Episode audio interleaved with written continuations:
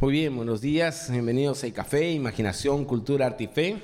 Estamos realmente como cada semana muy contentos de poder reunirnos aquí en Barranco para disfrutar lo que significa ser parte de esta comunidad de fe, la familia de la fe, y, poder juntos adorar a Dios eh, a lo largo de toda la reunión de diversas formas durante el tiempo que estamos juntos. Y por supuesto recordarles también que esta reunión también se graba y se transmite luego en nuestro canal de YouTube y también lo pueden escuchar en el podcast de Café Iglesia.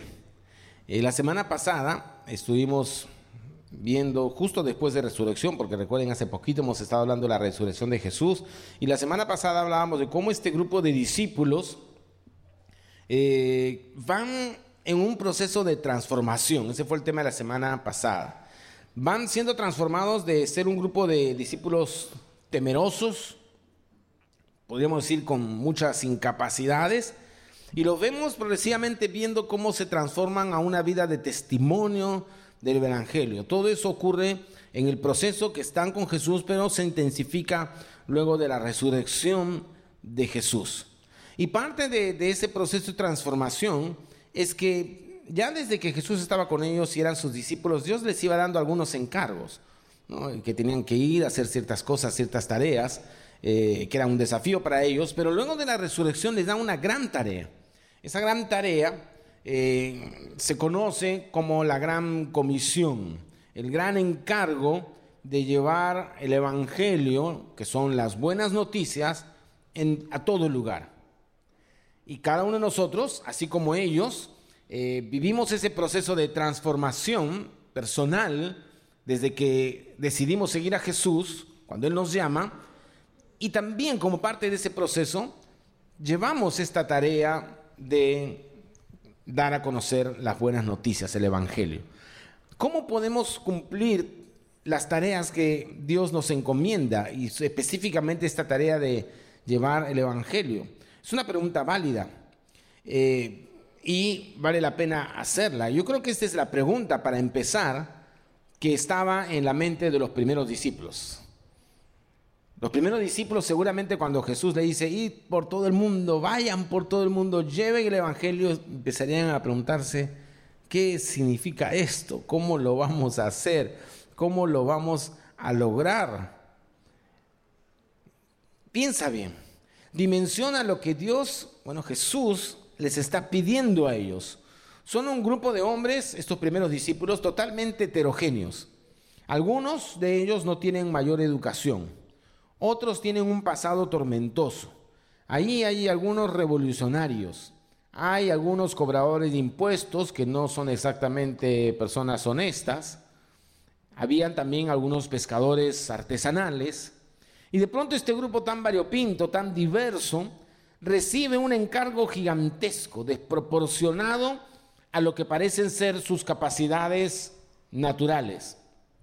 Id por todo el mundo Ahora, entiende bien que ir por todo el mundo, si te dicen ir por todo el mundo hoy día, tú dices, bueno, está difícil, pero bueno, aviones, medios de transporte, medios de comunicación, nada de eso había en ese momento. Encima, la expectativa de vida de una persona era mucho menor por las múltiples enfermedades que no tenían cura. Encima estaban viviendo bajo un gobierno tirano, que era el gobierno de Roma. Eh, y eran oprimidos y debían darle obediencia al César, el emperador romano, que encima de todo se consideraba a sí mismo un dios.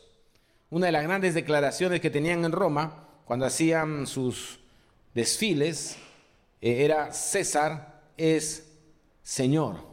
César es Señor. En griego era César Esquirios. César es el Señor. O sea, ese es el mundo en el que ellos vivían. El Señor era César. Nosotros ahora, claro, como cristianos, pues diciendo Jesús es el Señor y, lo cantamos y lo declaramos muy bien. Pero en esa época, ¿quién era el Señor? César era el Señor.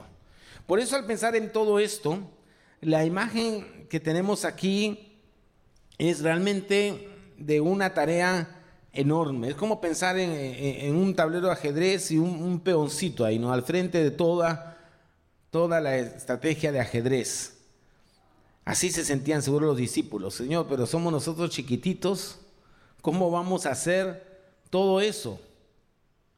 Incluso, Señor, ¿estás seguro que somos nosotros? O sea, ¿nos estás hablando a nosotros? Y, lo mismo nos pasa cuando nos enfrentamos nosotros a tareas, a un reto. Eh, cuando te dan un reto, una tarea, tú empiezas a ver todas las posibilidades. Especialmente, bueno, todos hacemos eso, pero a veces los hombres somos más famosos por, eh, por, este, obsesionarnos con la solución a las cosas, ¿no? La fórmula, la variable, la estrategia, el método, ¿no? Y yo imagino la mente de algunos de los discípulos que seguro estarían a mil por hora, pensando, a ver, ¿cómo vamos a hacer? Ir por todo el mundo, llevar el Evangelio, a ver, un ratito, ¿no? ¿Cómo lo hacemos? Y allí, en medio de todos esos pensamientos que seguramente debían estar llenando la mente de ellos, ¿cómo podemos llevar este mensaje de Jesús a todo el mundo conocido? En eso viene la aclaración.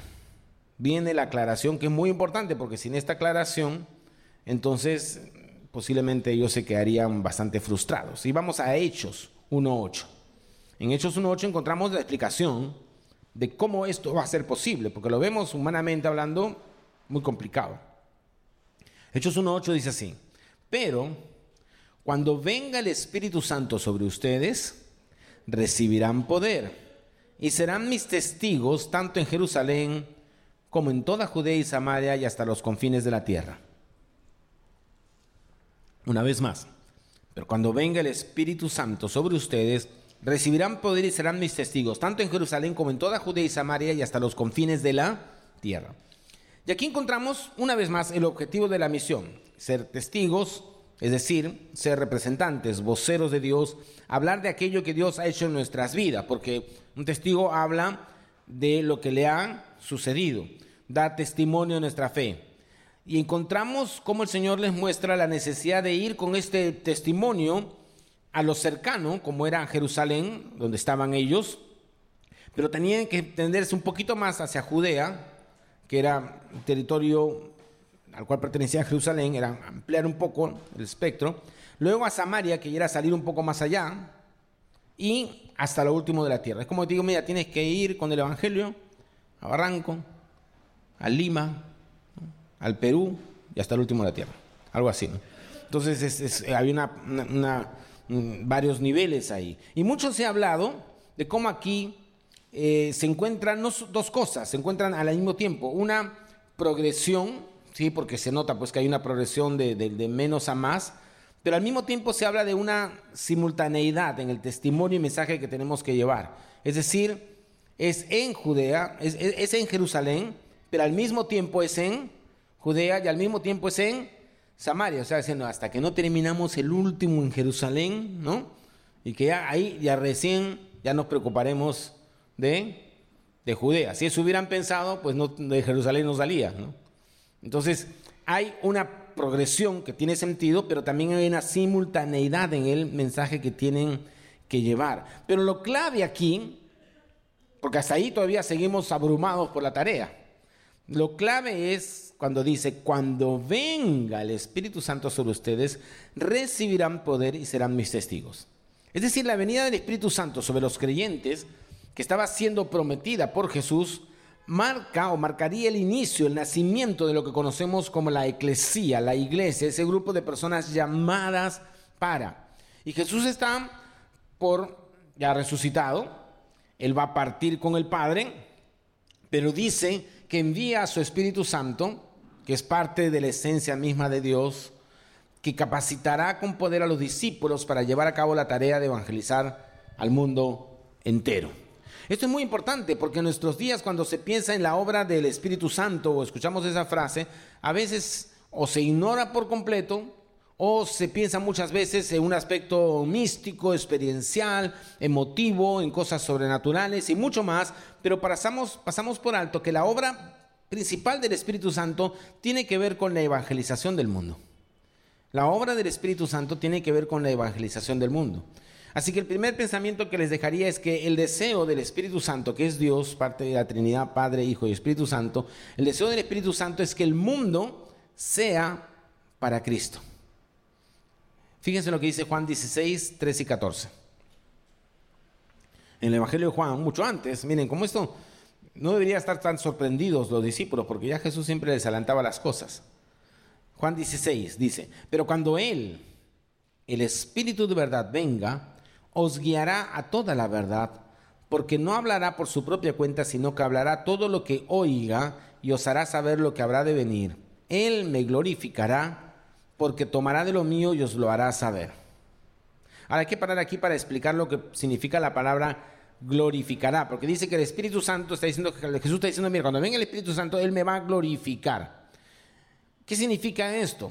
Eh, la palabra glorificar, que aquí aparece del original griego, eh, significa dar honor, engrandecer, eh, magnificar. y el propósito entonces del Espíritu Santo es exaltar, honrar, magnificar a quién? A Cristo. A Cristo. Hacerlo grande delante de los ojos de las personas que necesitan de Él, engrandecer el nombre de Jesús. El Espíritu Santo anhela glorificar a Cristo porque ha sido el propósito de Dios desde el principio, glorificarse a sí mismo delante de las naciones. Y vamos a explicar esto con un par de pasajes. Habacuc 2.14 dice, la tierra se llenará del conocimiento de la gloria del Señor como las aguas cubren el mar. Fíjate cómo en el plan de Dios está que la gloria del Señor, este engrandecimiento de Dios, del Señor, de Cristo, este conocimiento debe llenar la tierra. O sea, Dios no tiene un plan exclusivista para que solamente esto sea de un grupo elite separado, sino que esto tenía desde el comienzo un objetivo para todos, universal. Otro pasaje en Salmo 96, 2, 3, esta canción dice así, cantad al Señor, bendecid su nombre, proclamad de día en día las buenas nuevas de salvación, contad su gloria entre las naciones, sus maravillas entre todos los pueblos. ¿Se dan cuenta? O sea, aún una canción es para contar la gloria de Dios entre las naciones. Así que el anhelo del Espíritu Santo es glorificar a Cristo, anunciar la gloria de Dios no solo a un pueblo, no solo a un grupo, sino a todos los pueblos. Dar a conocer a Cristo y que las personas se rindan ante Él declarando que solo Dios es digno.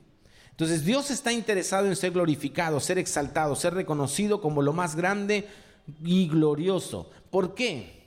Porque es un capricho de parte de Dios, porque tiene algún problema de autoestima, porque nosotros generalmente somos así, ¿no? Cuando uno de nosotros si te dijera, mira, este tal amigo mío es, necesita ser glorificado, exaltado, necesita ser que lo... Entonces tú empezarías, este problema, esta persona tiene, tiene problemas, un problema de autoestima. Entonces, porque está buscando y necesita desesperadamente que lo, que lo aclamen, que lo exalten. Y de pronto vemos que Dios está interesado en ser glorificado, pero por una sencilla razón. Él necesita ser declarado como lo más grande y lo más glorioso porque Él es lo más grande y lo más glorioso. Él es Dios y Dios sabe que Él es el más grande, el más poderoso. No es soberbia, es su naturaleza. Dios sabe que fuera de Él no hay salvación. Y cuando tú necesitas un redentor, un salvador, un liberador, Dios es la única respuesta. Y por eso el interés máximo de Dios es ser conocido como lo que Él es, lo más grande. Entonces el Espíritu Santo trabaja para glorificar a Cristo y mostrar la gloria de Dios a todas las naciones. Es parte del amor de Dios que nos muestra y se revela a nosotros en toda su gloria, en toda su majestad, en toda su belleza, para que nos demos cuenta en medio de nuestra oscuridad, en medio de nuestra necesidad, a dónde debemos mirar y no equivocarnos. Así que qué maravillosa noticia, qué perspectiva tan grandiosa que el nombre de Dios sea conocido y adorado, que la fama de Dios se esparza por la tierra, que Cristo sea glorificado. Pero acá hay un detalle. Todo eso lo hace el Espíritu Santo. Está en los planes de Dios. El Espíritu Santo está para eso. Pero hay un detalle.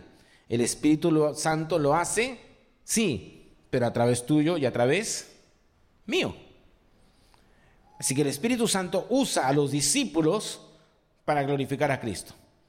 Claro, lo primero decíamos que el Espíritu Santo, su objetivo, su meta es glorificar a Cristo. ¿Y cómo lo hace? A través de los discípulos. Lo hizo a través de los primeros discípulos y ahora lo sigue haciendo y anhela hacerlo a través de nosotros. Él no va a enviar a ángeles a anunciar las riquezas, las maravillas de la gracia de Dios en Cristo. Él quiere que tú hables, que yo hable y mostremos a este mundo las maravillas de la gracia de Dios, que se muestran obviamente de forma suprema en el sufrimiento, muerte y sacrificio de Cristo en la cruz. Es lo que hemos hecho, por ejemplo, al cantar esta canción, que muestra a través de nosotros, estamos abriendo nuestro labio para dar a conocer la gracia, el amor de Dios. Mira lo que dice 1 Pedro 2, 9 al 10. Pero ustedes, ya está hablando de los discípulos, la gente del primer siglo, pero también para nosotros, que somos los que seguimos, pero ustedes son linaje escogido, real sacerdocio, nación santa, pueblo que pertenece a Dios. ¿Para qué? ¿Para qué tanto título bonito ¿no? que nos dan? ¿no? Para que proclamen las obras maravillosas de aquel que los llamó de las tinieblas a su luz admirable. Claro, la parte inicial es bonita, qué lindo, somos un linaje escogido, un real sacerdocio, nación santa, pueblo que pertenece a Dios, nos emocionamos un montón, hacemos un par de canciones, ¿no? Pero ¿para qué? Para proclamar las obras maravillosas, no nuestras, sino de aquel que nos llamó de la oscuridad, de las tinieblas, a la luz, a la luz admirable. Y aquí está el desafío de los discípulos del primer siglo y el desafío de nosotros hoy. ¿Cómo poder anunciar la gloria de Cristo a este mundo? El Espíritu Santo anhela glorificar a Cristo y quiere usarte a ti y a mí para hacerlo. Entonces, ¿yo qué debo hacer? ¿Cómo enfrentar este desafío? De muchas maneras. Siempre aquí en café recordamos lo que significa ser un discípulo de Jesús, un, seguidor de Jesús. Porque si el Espíritu Santo quiere usar a los discípulos para glorificar a Cristo, para alcanzar a las naciones, entonces tenemos que entender lo que significa ser un seguidor de Jesús. Y, simplemente lo resumiremos diciendo que un seguidor de Jesús es aquel que ha encontrado en Jesús el sentido de su vida, la razón para vivir, la satisfacción de su alma.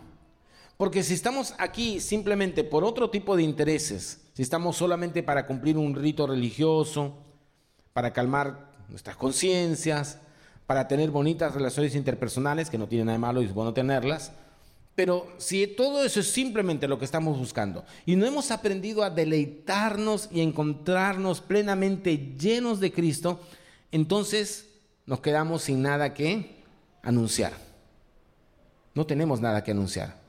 ¿Cómo llevar a las personas a la gloria de Cristo si para nosotros no es glorioso? Tiene que ser glorioso para nosotros para poder anunciar esas virtudes de Jesús. Cristo no será glorificado por métodos. Cristo no será glorificado por la religión. Cristo no será glorificado por cristianos o seguidores de Jesús que solo buscan su comodidad. Cristo no será glorificado tampoco por ese falso evangelio de la prosperidad que le dice a los cristianos, mira, Dios está allí para satisfacer todos tus deleites, todos tus, tus deseos y para que tengas toda esa prosperidad. No, no, esas no son las cosas que van a glorificar a Cristo. Más bien terminan distorsionando el mensaje de Dios. Cristo será glorificado cuando tú y yo aprendamos a deleitarnos en Él y encontremos en Cristo la satisfacción total de nuestras vidas. Cuando nada cause mayor deleite en nosotros que Cristo. Cuando dejemos de buscar en otras fuentes, fuentes vacías, cuando Jesús es el único que puede llenar totalmente nuestra vida. Ese es el mensaje que este mundo necesita escuchar. Y Dios quiere usarte a ti, quiere usarme a mí para eso.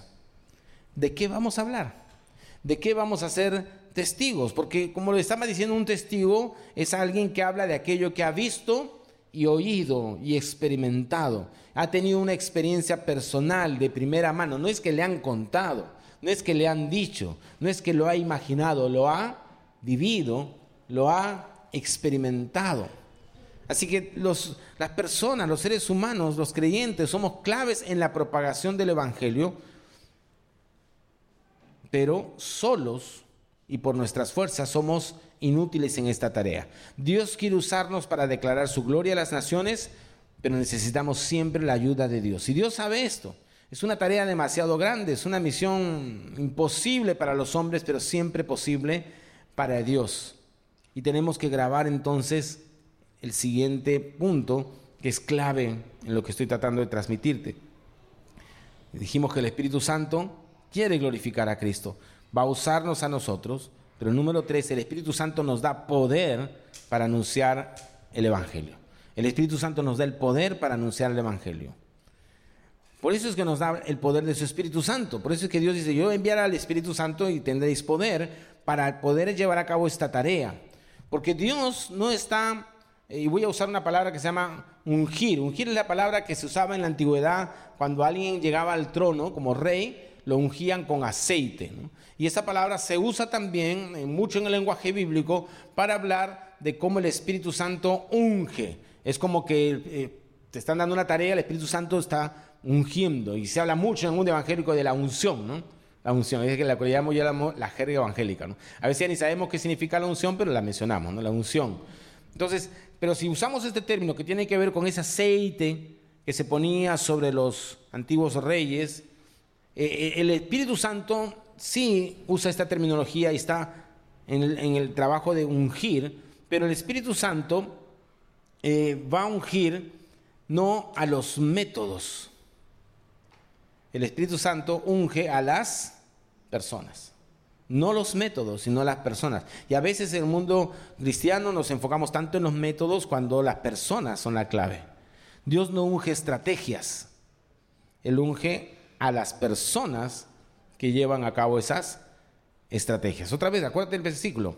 Cuando venga el Espíritu Santo sobre ustedes, recibirán poder y serán mis testigos tanto en Jerusalén como en toda Judea y Samaria y hasta los confines de la tierra. Cuando reciban el poder, serán mis testigos. Podrán llevar la tarea a cabo, podrán lograr la misión que les he encomendado. Ahora, esas son buenas noticias. No tienes que tener más dudas, no tienes que tener más temor ni inseguridad, no tienes que preocuparte en buscar recursos que surgen de ti mismo, porque el Espíritu Santo es el que da el poder. Y la pregunta es, ¿cómo sucede esto? ¿Cuál es la dinámica de la obra del Espíritu Santo que nos da este poder? Y aquí es donde podemos estar de, eh, entrar de lleno al capítulo 2 de Hechos, eh, pues allí vemos cómo la iglesia, este grupo de creyentes, vivió exactamente esto que estamos hablando. Allí vemos a la iglesia cumpliendo el mandato de Dios de anunciar la gloria de Cristo a las naciones bajo el poder del Espíritu Santo. De hecho, algunos, cuando describen el libro los Hechos, porque se llama Hechos de los Apóstoles, ¿no? Y por ahí no ha faltado un comentarista que ha dicho, no, hay que cambiarle el nombre a ese libro, debe ser Hechos del Espíritu Santo, debe ser a través de los apóstoles. O sea, para ser más preciso, ¿no? Porque pareciera Hechos de los Apóstoles, uy, los apóstoles fueron unos gigantes. No, era el poder del Espíritu Santo a través de esas personas que llevaba a cabo la tarea. Y miren, y voy a leer un pasaje un poco más largo, en Hechos 2. En Hechos 2 dice así, cuando llegó el día de Pentecostés, Estaban todos juntos en el mismo lugar. De repente vino del cielo un ruido como el de una violenta ráfaga de viento y llenó toda la casa donde estaban reunidos. Se les aparecieron entonces unas lenguas como de fuego que se repartieron y se posaron sobre cada uno de ellos. Todos fueron llenos del Espíritu Santo y comenzaron a hablar en diferentes lenguas según el Espíritu les concedía expresarse. Estaban de visita en Jerusalén judíos piadosos procedentes de todas las naciones de la tierra. Al oír aquel bullicio se agolparon y quedaron todos pasmados porque cada uno les escuchaba hablar en su propio idioma. Desconcertados y maravillados decían, ¿no son galileos todos estos que están hablando? ¿Cómo es que cada uno de nosotros les oye hablar en su lengua materna? Partos, medos y elamitas habitantes de Mesopotamia, de Judea y de Capadocia, del Ponto y de Asia, de Frigia y de Panfilia, de Egipto y de las regiones de Libia cercanas a Sirene, visitantes llegados de Roma, judíos y prosélitos cretenses y árabes, todos por igual los oímos proclamar en nuestra propia lengua las maravillas de Dios. Qué cuadro tan extraordinario, maravilloso el que vemos aquí. Y, y vamos a ver algunos detalles muy rápidamente esta segunda parte, de cómo ellos están anunciando el Evangelio. Nos puede dar varias luces para nosotros y cómo debemos hacer la tarea. En primer lugar, ahí ellos están aprovechando el momento, aprovechar el momento, porque la fiesta de Pentecostés que hice al comienzo, que era, era en un momento muy particular, era una fiesta que se llevaba a cabo en el tiempo judío 50 días después de la Pascua. aquella otra fiesta judía donde se recordaba la liberación del pueblo de la opresión de Egipto. ¿Se acuerdan Moisés, todo eso? Y hay dos cosas que quiero que notes de esta fiesta de Pentecostés. Era una fiesta de peregrinación, o sea, llegaban los judíos piadosos de todas las naciones. O sea, la gente se disponía, va hay que ir, es como peregrinajes. Hoy en el mundo de hoy vemos muchos peregrinajes religiosos, pero hacían este peregrinaje, llegaban judíos de todas las naciones, iban a la ciudad santa de Jerusalén personas de todas las naciones unidas por una fiesta. En segundo lugar, era una fiesta de cosecha. Podemos ver un simbolismo precioso. Justo el derramamiento del Espíritu Santo aquí en Pentecostés con poder era para la evangelización del mundo. Y este grupo de personas de todos los pueblos reunidos en, en, Pentecostés, listos para lo que podríamos en términos espirituales llamar la gran cosecha espiritual. Y esa figura de la cosecha es una figura que se usa mucho en los evangelios para que nosotros miremos a las multitudes. Juan 4:35, después de sembrar el trigo, ustedes dicen, dentro de cuatro meses recogeremos la cosecha. Fíjense bien, dice Jesús, toda esa gente que viene es como un campo de trigo que ya está listo para la cosecha. Y cuando pensamos en Pentecostés, pensamos en las lenguas, claro, y pensamos en el poder, pero no nos damos cuenta que todo eso tiene que ver con la cosecha, con la evangelización. Piensa un instante cómo en esa fiesta se reunía gente de todas las naciones. Era el momento oportuno. Dios siempre está creando las circunstancias. Y Dios ya estaba actuando en la vida de la gente. Sabes, como cristianos a veces somos bien orgullosos, ¿no? faltos de visión. Creemos que recién la gente viene a Dios o se acerca a Dios o cuando viene a una reunión como esta, recién allí es que Dios está empezando a trabajar en ellos. O solo sucede cuando yo le hablo a alguien, ¿no? Cuando le hablo a alguien así, uy, ya, ahí empezó. Y tenemos que darnos cuenta que Dios está trabajando en la vida de las personas, como en estas multitudes. No estaban allí por casualidad, no estaban justamente pasando allí por suerte. Dios estaba trabajando en ellos. Dios está trabajando en cada uno de nosotros. No derramó su Espíritu Santo de casualidad en la fiesta de Pentecostés. No, Dios sabía que ese era el momento adecuado. El Espíritu Santo sabe cómo hacer las cosas, cuándo hacerlas. Nuestra actitud y la actitud que siempre queremos tener aquí en el café es decirle, Señor, permítenos ser parte de lo que ya estás haciendo en la vida de las personas. Permítenos ser parte de lo que estás haciendo en la vida de las personas. No es que nosotros estamos haciéndolo, Dios está haciendo algo. Y nosotros, Señor, úsanos, úsanos en el momento oportuno. Dios orquesta las circunstancias, Dios orquesta los momentos, Él crea las oportunidades porque el plan es de Él. Y nosotros nos toca intervenir allí. Y en Pentecostés Dios nos está mostrando que el momento es ahora. La cosecha está lista. Está listo allí y todo preparado. Dios ha hecho su parte Solo esperaba que en este caso los discípulos hagan la suya, así como espera que nosotros hagamos nuestra parte. Y basta con mirar nuestras ciudades. Si miramos nuestra ciudad, necesita el Evangelio. Aquí en Lima, cada distrito, la gente confundida, necesitada de un Salvador, de algo que dé sentido a sus vidas, que le dé propósito, que le dé identidad, que le dé dirección. Podemos decir, la cosecha está lista. Hay necesidad, hay necesidad. Así que lo primero que nos muestra Pentecostés es aprovechar el, el momento, ser sensibles. Y allí Dios proveyó todo lo necesario. Segundo, usar el lenguaje adecuado. Aquí el poder de Dios se expresó en un milagro. Es obvio que hubo un milagro aquí. Es el milagro de las lenguas, ¿no es cierto? Donde cada persona entendía el mensaje en su propio idioma gente de todos los pueblos, ahí están descritos todas esas ciudades, pueblos que venían de todas direcciones, de pronto escuchaban justamente esas maravillas de Dios, pero las escuchaban en su propio lenguaje, de manera que podían entenderlo. Y yo creo en los milagros, y yo sé que Dios puede seguir haciendo cosas como estas cuando Él desee, y de hecho se ha escuchado muchos testimonios modernos de misioneros, de lugares donde se hablan a veces tantos de estos dialectos y donde alguien termina escuchando milagrosamente el mensaje y lo entiende y no sabe qué está pasando. Dios puede hacer cosas así cuando quiera, Él, no está limitado. Pero me parece también que aquí con este milagro nos está dando un mensaje a los cristianos de todas las edades, incluyendo a nosotros hoy. Nos está diciendo, mira, quiero que mi mensaje se entienda en todo lugar. Quiero que cada cultura, cada pueblo, cada nación, cada grupo humano escuche claramente las maravillas de Dios en su propio lenguaje. Ese fue el anhelo de Dios y por eso llevó a cabo ese milagro. ¿Cómo no recordar, por ejemplo, a Martín Lutero, un famoso reformador, ese monje agustino que clavó un 31 de octubre de 1517 en la catedral de Wittenberg las famosas 95 tesis, ¿no? Todos hemos escuchado de esto, lo hemos estudiado, y todo ese movimiento empezó lo que conocemos como la Reforma Protestante. Y durante los años posteriores a ese hecho de las 95 tesis de Lutero, eh, justamente él se encargó de traducir la palabra de Dios, la Biblia, al alemán para que cada persona de su pueblo, de su país, porque él era alemán, pudiera leer el mensaje de Dios en su propio idioma. Es algo maravilloso. Eh, que la proclamación de las maravillas de Dios que están presentes en la palabra habían sido ocultas de las personas. Y la iglesia en ese momento, antes de Lutero, en dirección totalmente opuesta a Pentecostés y a lo que Pentecostés representa, había llegado al punto de pensar que había un solo idioma que era el digno del mensaje de Dios.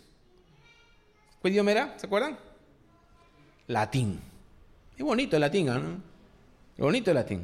Me acuerdo cuando este, canté el Te Deum de, Mozart, ¿no? Un coro. Te Deum laudamus, te Dominus confiter monte eternum patria omnis terra veneratum. Ah, latín. Suena bonito, ¿no? Suena pero imagínate, o sea, y uno canta en latín pues, porque ese es el lenguaje de mucha música eclesiástica, no mucha música clásica. Los grandes compositores han usado el latín. Pero imagínate la idea de que el mensaje de Dios solamente puede usar ese y solo ese idioma, el latín, y nada más. Casi, casi llegaron a decir, ese es el idioma de Dios.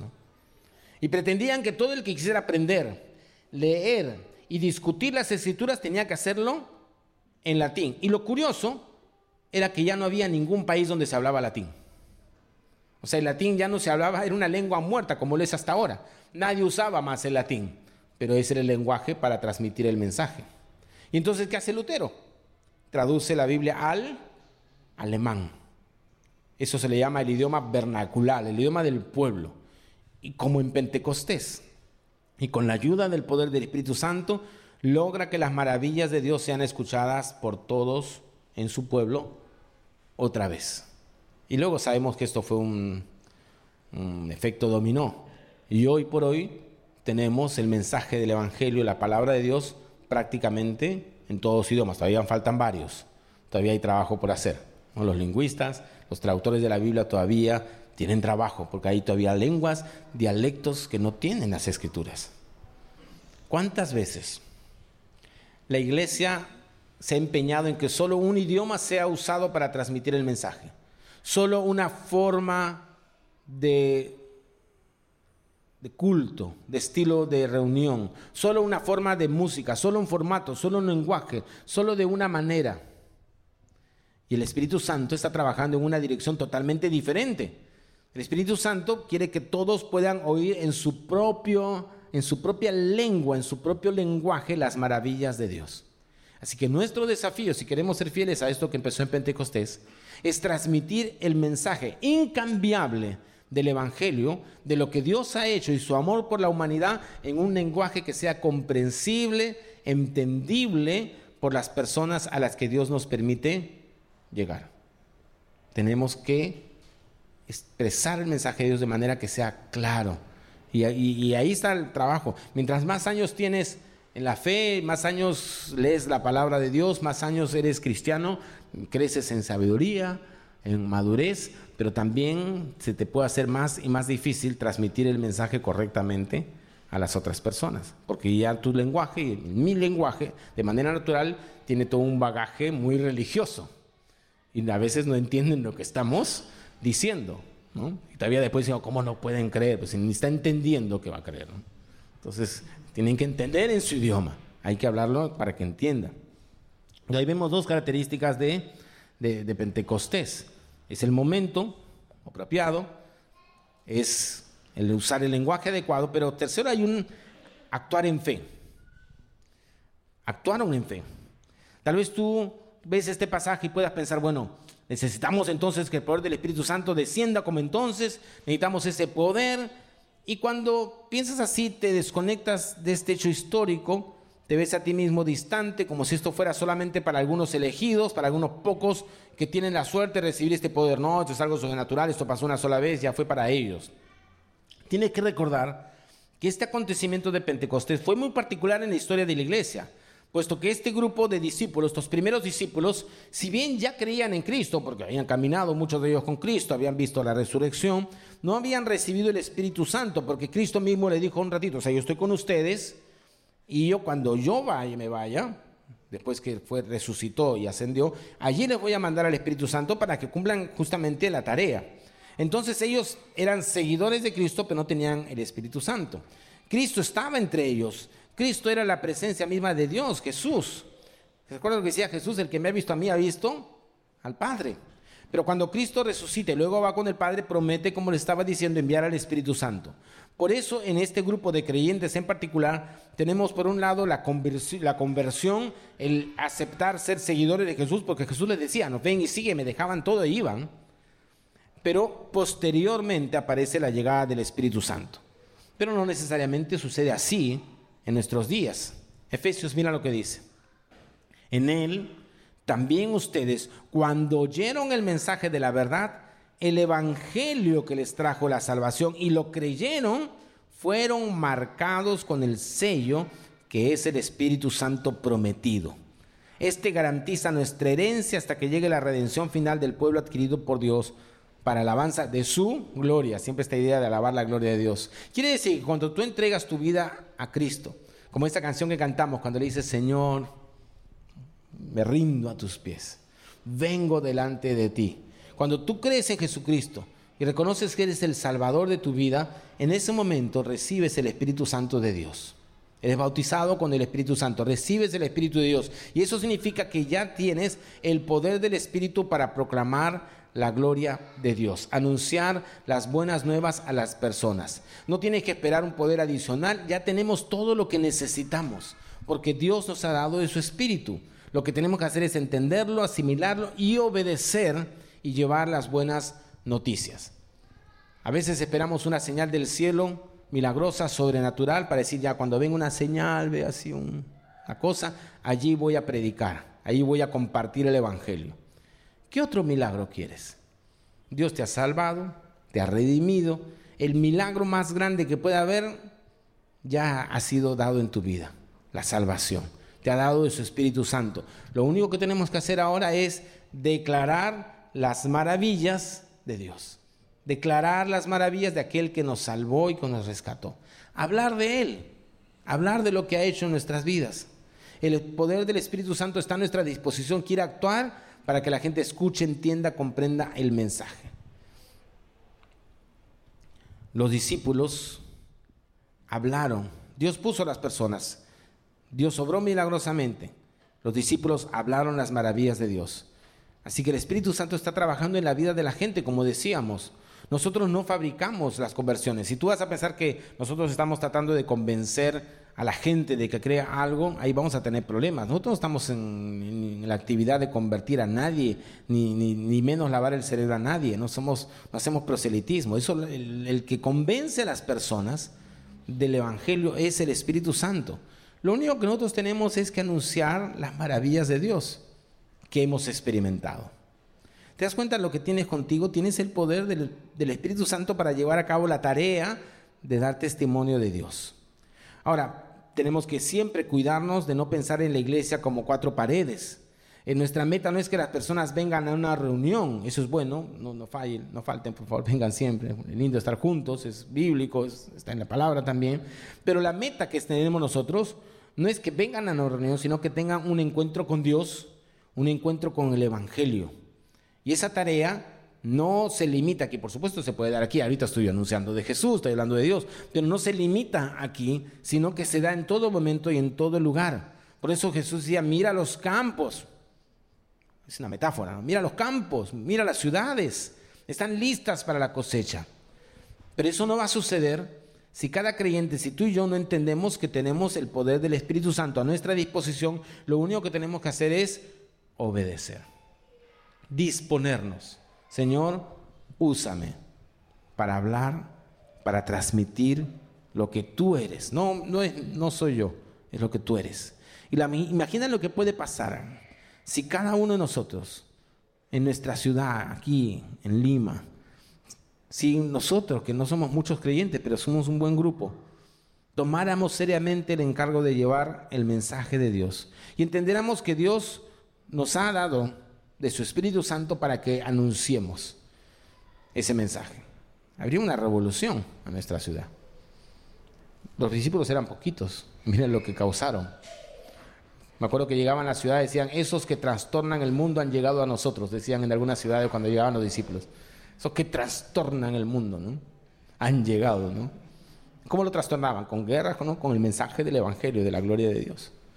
Al comienzo de la reunión cantábamos, mientras tenga vida, durante el tiempo que en la tierra esté, mientras en mí quede aliento para ti, yo quiero vivir. Eso cantamos al inicio. Eso es posible. Es posible vivir para Él, cumplir aquello que nos ha mandado, porque Dios nos ha salvado y nos ha dado su Espíritu Santo. ¿Para qué? Para que tengas el poder de llevar a cabo eso. Porque si yo digo, durante el tiempo que la tierra esté para ti, yo quiero vivir en mis fuerzas, yo no puedo eso. Necesito del poder de Dios. Pedro, uno de los discípulos, fue el que en esa oportunidad en Pentecostés se puso de pie, obedeciendo. Y ya no con sus propios recursos, sino con el poder del Espíritu Santo empezó a compartir el mensaje. No vamos a profundizar en todo lo que dijo, porque tuvo un tremendo anuncio el que hizo Pedro allí.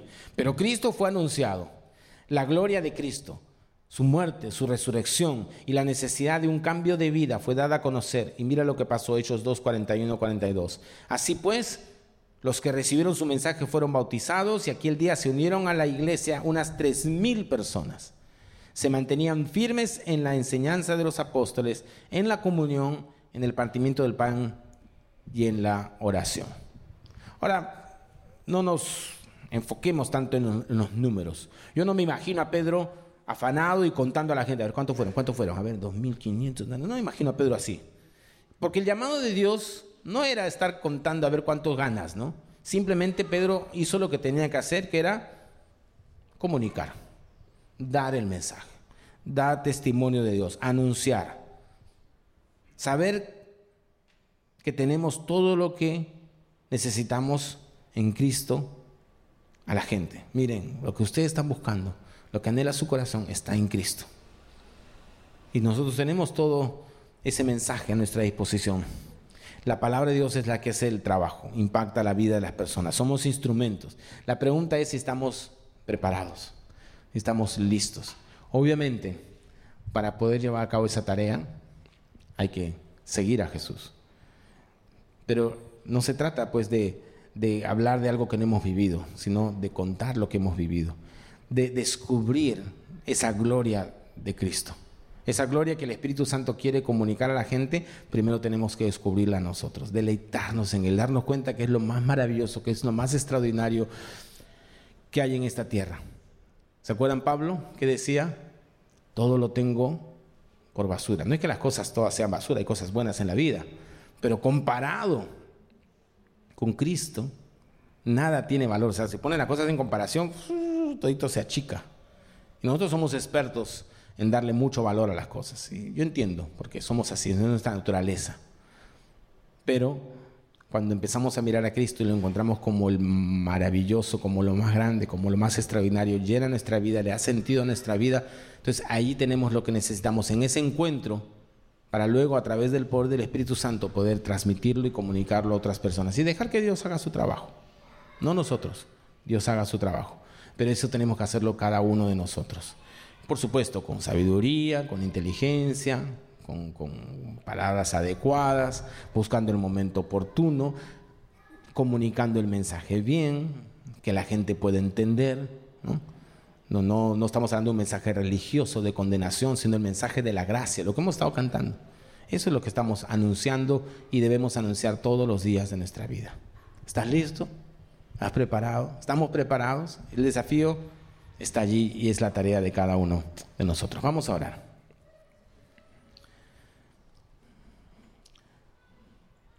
Señor, te damos gracias porque cuando vemos una vez más a tus discípulos, cómo vivieron todos esos acontecimientos de, la pasión, pero luego también de la resurrección, y tú les das tremendo encargo. Señor, nos imaginamos pues la carga que sintieron en un primer momento. Pero gracias Señor porque junto con los encargos que tú nos das, con las tareas que nos das, nos das los recursos Señor. Tú nunca nos dejas solos, abandonados. Y gracias porque vemos en ellos cómo aprendieron a poner su fe en ti, a encontrar en ti lo más grande, lo más maravilloso. Y luego, Señor, tu Espíritu hizo el trabajo a través de ellos, Señor. Gracias, Padre, porque nosotros hemos conocido tu gracia, hemos conocido tu amor, ese amor que, cual hemos cantado hace un instante, Señor. Y que ese deleite nuestro en tu gracia, en tu amor, en tu misericordia, en cómo hemos sido aceptados como hijos, en cómo en ti encontramos sentido, dirección, propósito, vida, plenitud. Que todo eso, Señor, nos impulse a través de la obra de tu Espíritu Santo a comunicarlo, Señor. Que no callemos tus virtudes, tus maravillas. Que podamos ser sabios, Señor, en cómo lo hacemos, en qué momento lo hacemos, de qué forma, usando el momento oportuno, usando el lenguaje adecuado, pero finalmente actuando y hablando de ti, Señor, porque es el mensaje más maravilloso que podamos transmitir. Úsanos, Señor Úsanos para ser instrumentos en tus manos, sabiendo que tú vas a hacer el trabajo, nosotros no, pero quieres usarnos a nosotros. Así fue tu plan desde el comienzo. Si no enviarías ángeles a anunciar esas maravillas, tú decidiste usarnos a nosotros, tu pueblo, a nosotros que nos sacaste las tinieblas para llevarnos a tu luz. Y por eso te damos gracias. Te lavamos, Señor, y, y te pedimos que podamos conocer cada día más de esa gracia, de ese amor, para poder transmitir esas maravillas a los demás. En el nombre de Jesús. Amén. Amén.